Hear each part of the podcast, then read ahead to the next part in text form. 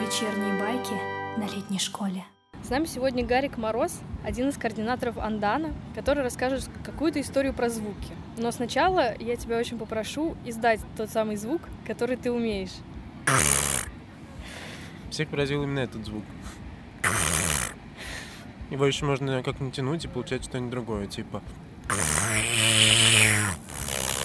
В какой-то момент мое увлечение звуками и фонетикой я занялся еще в университете, просто потому что некому было заниматься фонетикой, фонологией того диалекта кабардинского языка, в который мы ехали. В результате я начал заниматься чем-то таким.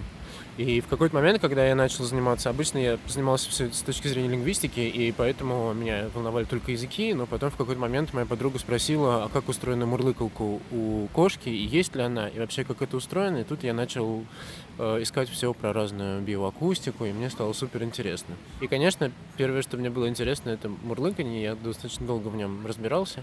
Я считаю, что я разобрался, я научился мурлыкать. А, ты можешь мурлыкать. Сейчас.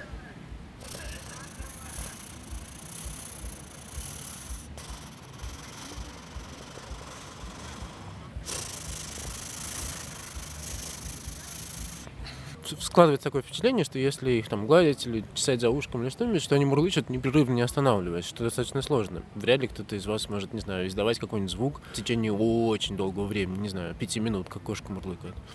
И оказалось, что в целом механизмы работы как бы дыхания и прочего все-таки у нас одинаковые. И, собственно, секрет того, как кошачьи мурлыкают, заключается в том, что они могут мурлыкать и на вдохе, и на выдохе. И поэтому, если внимательно слушать, как кошка мурлычет, на самом деле легко понять, когда она мурлычет на вдохе, а когда на выдохе. И там есть очень-очень короткое время, когда она переключается, и после этого она уже мурлычет дальше.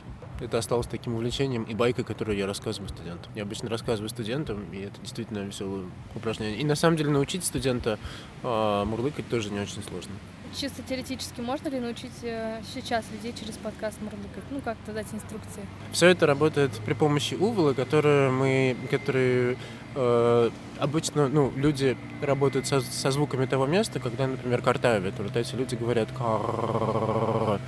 и в каком-то смысле, если вы будете говорить а дальше перестанете работать голосовыми связками, у вас получится что-то вроде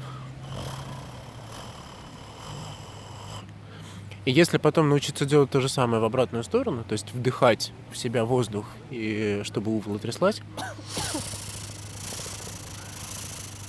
вот вы и мурлыкаете.